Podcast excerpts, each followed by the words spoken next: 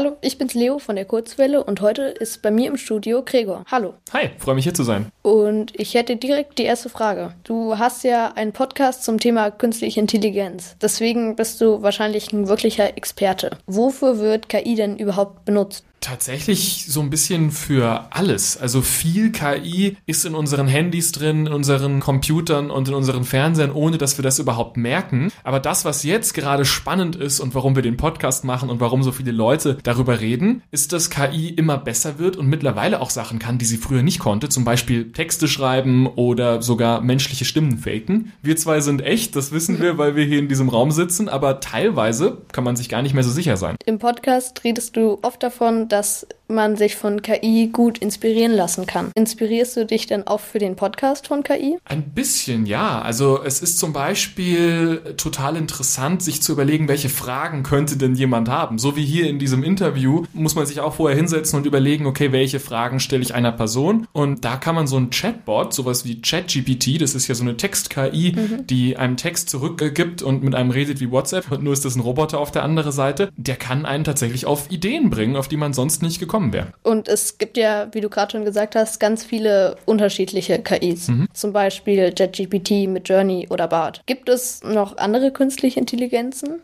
Es gibt super viel. Ich habe erst vorgestern was gelernt für unsere neue Podcast-Folge über eine KI, die äh, gerade entwickelt wird, wo, wenn das klappt, man mit Vögeln sprechen kann. Also die haben sich sozusagen Forscher durch unfassbar viel Vogelgezwitscher durchgekämpft, das einer KI gegeben und sie hoffen, dass die KI am Ende äh, von diesen ganzen Rechnungen quasi mit den Vögeln reden kann. Das Problem ist nur, sie sind sich nicht sicher, ob sie es dann verstehen. Also es kann sein, dass die KI dann mit den Vögeln quatscht und wir haben immer noch keine Ahnung, worum es da drin geht. Viele viele Menschen verlassen sich ja schon auf KI. Das kann einerseits praktisch sein, aber andererseits sagt zum Beispiel JetGPT ganz oft Sachen, die gar nicht stimmen. Und es ist auch gar nicht schwer, JetGPT so zu lenken, dass sie genau das macht. Und auch wenn das vielleicht nicht die Wahrheit ist. Und das kann, wie gesagt, schon ziemlich gefährlich werden. Besonders wenn es um wissenschaftliche Fakten oder Politik geht. Wie erkenne ich, ob für einen Text KI benutzt wurde? Wenn man einen Text kriegt, ist es fast unmöglich, das zu sagen, ob da irgendwo KI drin steckt. Zumindest einfach nur vom Hinschauen. Es stimmt, dass KI Fehler macht und deswegen sollte man auch Sachen, die einem äh, die KI erzählt, insbesondere wenn sie sich ein bisschen zu gut anhören, immer erstmal hinterfragen, immer erstmal überprüfen, stimmt das überhaupt, was die mir erzählt? Wie kann man überprüfen, ob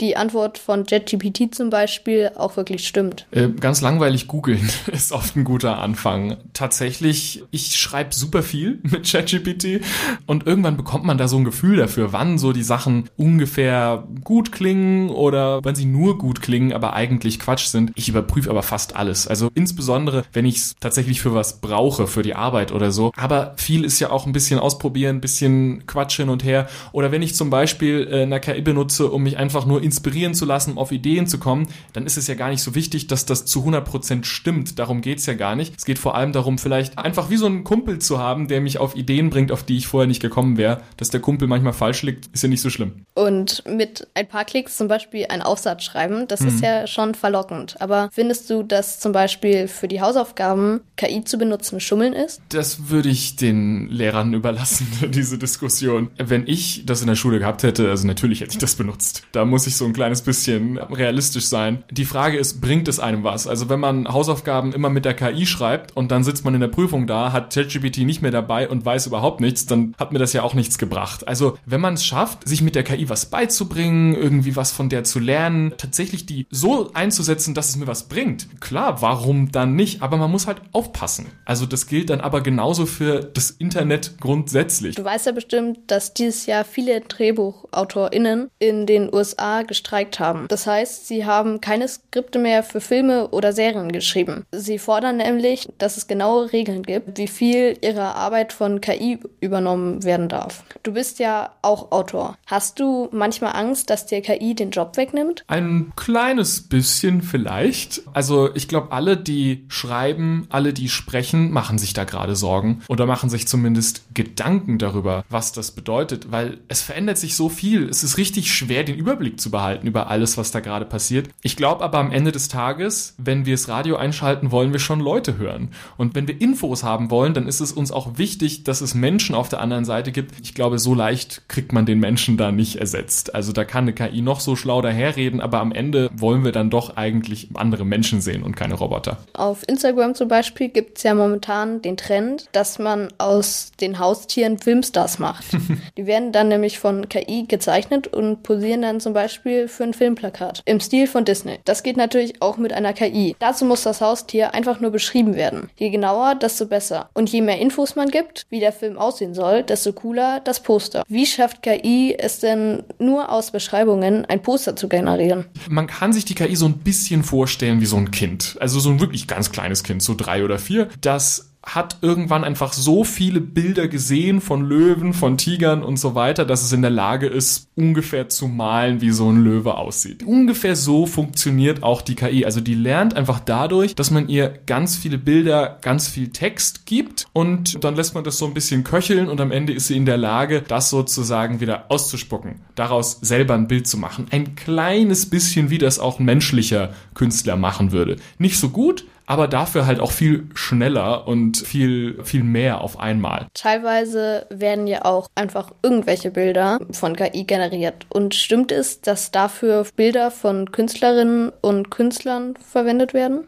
Das stimmt. Ich kann der KI sagen, mal mir mal ein Bild im Wasserfarbenstil. Und die KI weiß nur, wie so ein Bild aussieht, weil ganz viele Bilder von echten Künstlerinnen und Künstlern, die mit Wasserfarbe gemalt haben, irgendwann mal so aufgesaugt wurden, so als, als diese Daten. Genau, das ist auch ein bisschen so, dass man sich das so vorstellen kann, wie ein Menschen, der durch eine Kunstgalerie geht, ganz viele Bilder sieht und sich sagt, ach, weißt du was, sowas male ich einfach auch. Die, viele von den Künstlern, die das gemacht haben, sind jetzt stinkig und die sagen, also ich finde das eigentlich nicht gut, dass eine KI jetzt sozusagen mit meinem Werk trainiert wurde. Ob die das durften, wahrscheinlich, aber ganz sicher wissen wir es nicht und da wird es jetzt bestimmt auch nochmal vor Gericht gehen. Und das ist ja problematisch. Findest du es auch so problematisch? Ich bin da so zwiegespalten. Ich kann beide Seiten verstehen. Also ich kann die Seite verstehen, die sagt, naja, wenn ich als Mensch mit Wasserfarben male, lasse ich mich ja auch inspirieren von anderen Menschen, die mit Wasserfarben gemalt haben. Warum soll sich nicht auch ein Computer inspirieren? inspirieren lassen können von Wasserfarbenbildern. Andererseits wenn jetzt wirklich dadurch Jobs wegfallen, wenn zum Beispiel Leute, die sowas wie Bilder gemalt haben für den Film oder so, es gibt ja Leute, die zum Beispiel bei Filmen Zeichnungen machen, wie es dann später aussehen soll, damit man dann, wenn man wirklich ans Drehen geht, ungefähr so eine Richtlinie hat. Das sind Jobs, die braucht es vielleicht in Zukunft nicht mehr, weil die KI das macht. Und wenn die Leute dann rauskriegen, dass ihre Jobs wegfallen, weil sozusagen ihre Bilder von der KI benutzt wurden und jetzt ersetzt die KI sie, also klar, das ist nicht cool. Und ich hoffe, wir finden finden da irgendeine Lösung. Und gibt es denn auch eine KI, die speziell für Kinder und Jugendliche gut geeignet ist? Gerade fällt mir leider keine ein. Kommt ja alles so neu. Also viele von den KIs, die man jetzt benutzt, die gibt's noch gar nicht so lange. Ich bin mir sicher, da wird auch was kommen, was man im Unterricht zum Beispiel gut benutzen kann oder wo man sich auch sicher sein kann. Also da ist eh schon Jugendschutz drin. Ob man da trotzdem alle Kinder reinlassen sollte, ist eine andere Frage. Auch das ist, glaube ich, was für Pädagogen und Eltern. Und ich hoffe sehr, dass es da auch bald gute Programme für gibt.